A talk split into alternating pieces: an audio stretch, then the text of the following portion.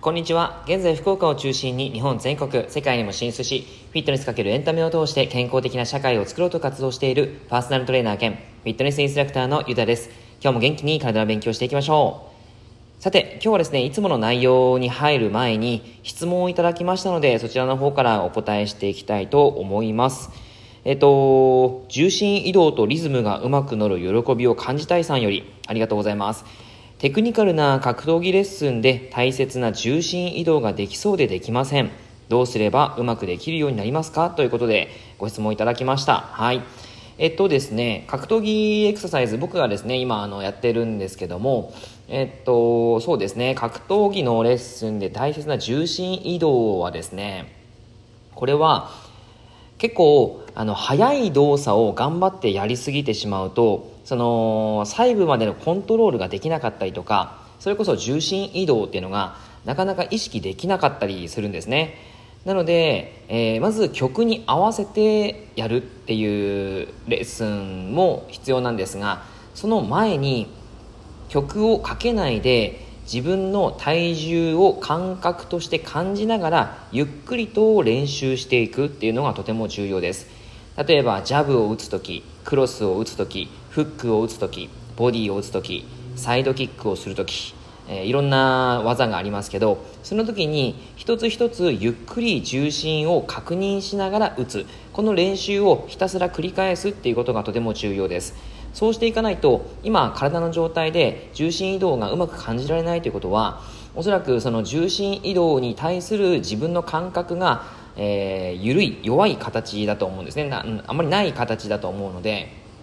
それを書き換える。今の状態を書き換えるためにはそのゆっくりな動作っていうのがすごくキーワードになるキーポイントになるかなと思います。是非試してみてください。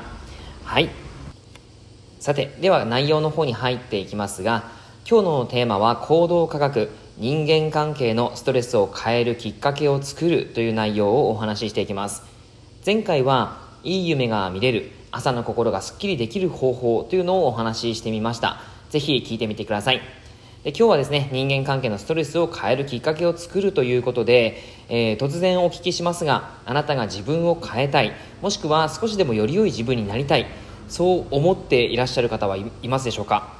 でそれはなぜそう思いますか？仕事でもっと成果を出したいとか時間を有効に使えるようになりたいとかダイエットに成功したい英語がスラスラ話せるようになりたいとかですね。そういったなりたい自分の姿はいろいろとあると思います。その根本には自分という人間の価値を自分自身が認めたいという願望があるのかもしれません、えー、そうであるとしたら自分を価値ある人間だと実感できる場面をたくさん作ってあげることは人生にとってとても有益なはずです。中でも周囲から感謝をもらうということは自分の価値を実感するのに最もいい方法です。そんな機会を自らぜひぜひ増やしていきましょ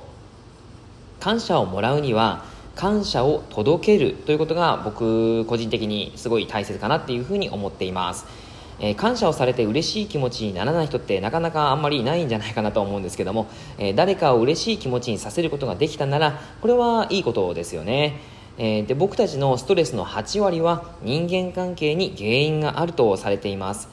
こうお話ししていくと誤解を受けるかもしれないんですがみんな心のどっかに誰かの存在を認めたくないというフィルターが、えー、逆説になりますがあるんですよね。あの実はそういったその自分のその内在的な気持ちにそういった誰かの存在を認めたくないというのは人間必ずしもあるんです。しかし本当に憎たらしい人などはほとんどいないかなというふうにも思います。もしかしたらねあの中にはいるかもしれないんですけども。大抵は認知の歪みが嫌いだっていうふうに思わせているということが多いです。心のどっかを探ってそう思いたくない人であればそんな状況から抜け出していくっていうことを少し考えてあげるといいですね。えっ、ー、と多分心の中で、えっと、好きな人はもちろんわかると思うんですけど嫌いな人っていうのがいてでその人は何が嫌いなのかなっていうふうに考えた時に多分その自分が、えー、感じている事実と感情の違いがあると思います。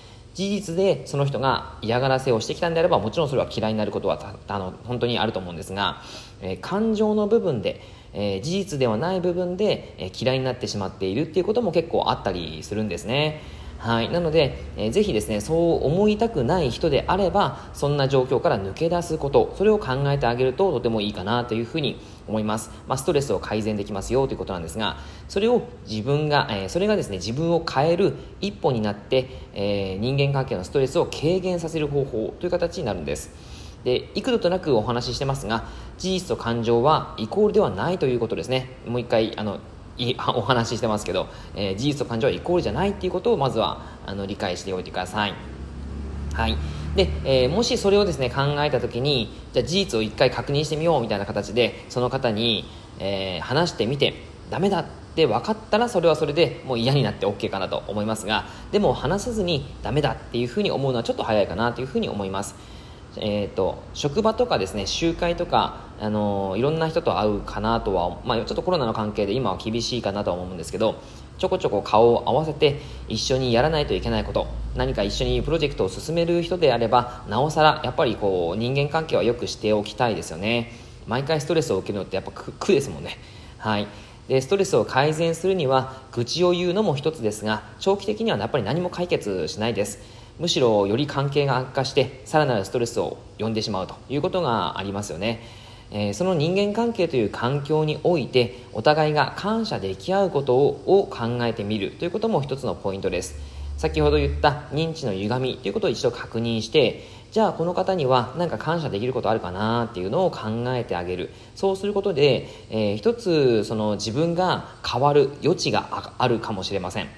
その少しでも自分を変える余地ですね。それが残っている可能性があるのでやっぱりそういったそれを確認してあげるっていうことはとても重要です、えー、やっぱり人にですね完璧な存在はいないんですね、えー、自他ともにそうです。でも人は自分を変えられる力があります。今できる小さなことからコツコツコツコツ積み上げていきましょう。すぐに結果を求めるんじゃなくてですね長期的に変えられるこれが一番いいかなと思いますのでその方法を少しずつ検証していく。これをすれば変わるっていうんじゃなくて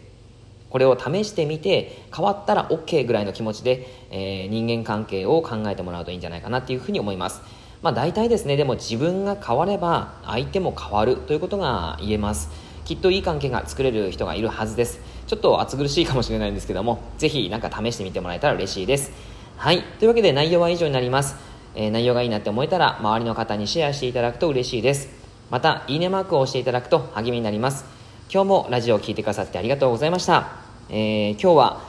セミの音が、あの、うるさかったかもしれないんですけど、申し訳ありません。えー、今ですね、自分、えー、自分の店で、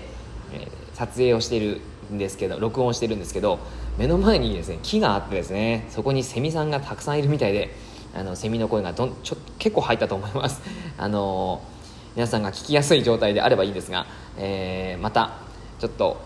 こういう配信が続くかもしれないんですが、えー、ぜひぜひまた聞いてもらえたら嬉しいです。はいでは以上です。今日も良い一日をお過ごしください。